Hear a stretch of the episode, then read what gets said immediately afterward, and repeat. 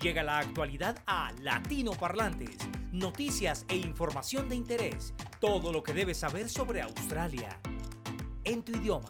Empiezo contándoles que siete universidades australianas aparecieron en el top 100 global del ranking Mundial Times de Universidades de Educación Superior, que incluye a 1.799 universidades de 104 países. Es el ranking más grande y diverso sobre la industria. Se trata de la Universidad de Melbourne, que aparece en el lugar 34 del ranking. Monash University, que también está en Melbourne, aparece en el 44. The University of Queensland es la 53. University of Sydney es la universidad 54 en el ranking. Australian National University esta está ubicada en Canberra, ocupa el lugar 62. The University of New South Wales, ubicada en Sydney, ocupa el lugar 71.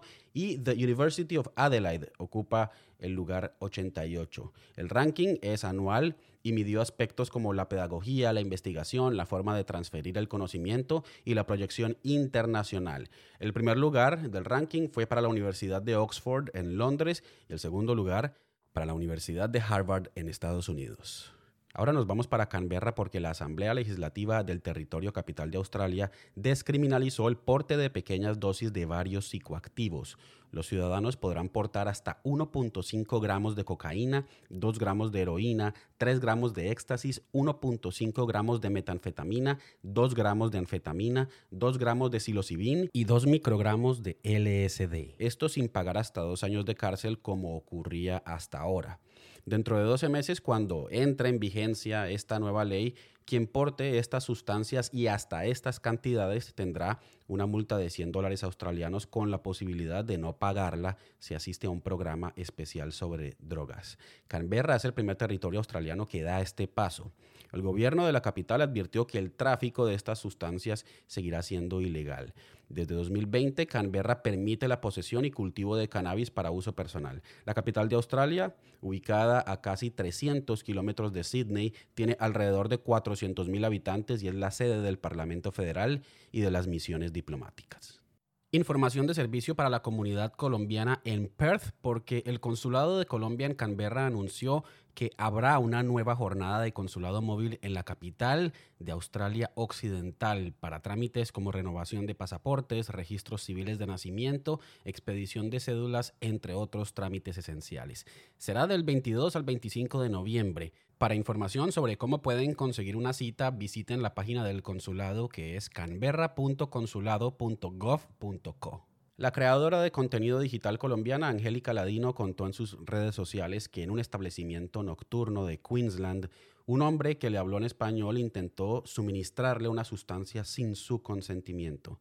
Esto dijo ella en el video que publicó. Como que lo pensé, pero al final dije, bueno, si este video le sirve a alguien, a alguna chica, para que tenga precaución cuando salga en de rumba, de paseo, de todas estas cosas, yo dije, pues hagámoslo.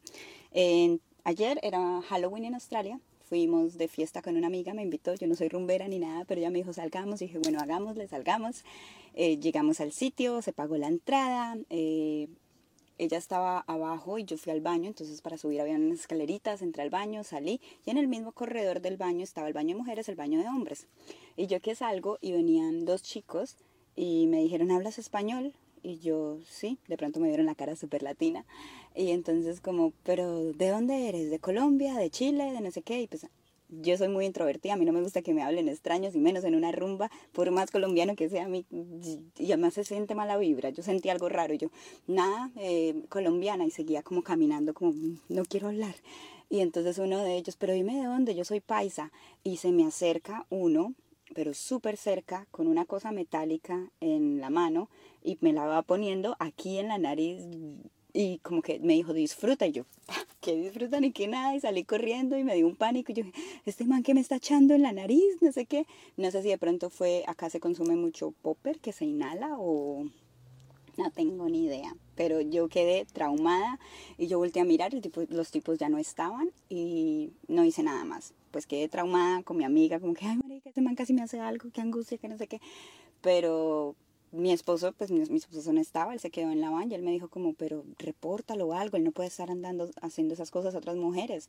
Y yo también pensé, pero ¿qué digo? No me acuerdo la descripción del man, no me acuerdo la cara, no me acuerdo de nada. La colombiana también hizo algunas recomendaciones, principalmente a las mujeres extranjeras que salen de rumba. Con este video simplemente niñas tengan precaución cuando salgan de rumba en sus países, en el país que miran, donde sea, tengan mucho cuidado cuando vayan, se estén tomando eh, algo, siempre cuiden su vasito, siempre lo protejan, no dejen porque también esa es otra modalidad que te echan algo en la bebida, siempre eh, cuídenlo. Yo, yo no soy muy rumbera, pero siempre que salgo, pues, pucha, cubro el vaso porque uno nunca sabe. Eh, siempre decirle a alguien dónde está, con quién están y salir en grupo. Yo creo que eso es lo más seguro. Si ustedes estén en el otro lado del mundo, uno nunca sabe qué pueda pasar y hay gente mala de donde sea, en donde sea. Entonces, a tener mucho cuidado y ya. Angélica Ladino vive en Australia y tiene 1.600.000 seguidores en Facebook, 766.000 en YouTube y 433.000 en Instagram. Y antes de terminar, he visto dudas en redes sociales de estudiantes internacionales sobre las horas permitidas de trabajo en Australia y principalmente sobre hasta cuándo va el beneficio de horas de trabajo sin restricción que el gobierno implementó en enero de este año para mitigar la falta de personal en todas las industrias, esto a causa de la pandemia. Hay que decir que desde finales de septiembre el gobierno federal, a través del Departamento Nacional de Asuntos Internos, publicó en su página web la decisión sobre el tema y es que este beneficio terminará el 30 de junio de 2023, es decir, cuando termina el presente año fiscal. Desde el primer día de julio del próximo año volverá la restricción de 20 horas de trabajo semanales para personas con la visa subclase 500, que es la más común en los estudiantes extranjeros. La información la pueden consultar en homeaffairs.gov.au. Hasta aquí la información de actualidad en latino parlantes. Esto es 3 Triple Z. Radio en español. Australia en tu idioma. 92.3 FM. 3 Triple Z. 92.3 FM.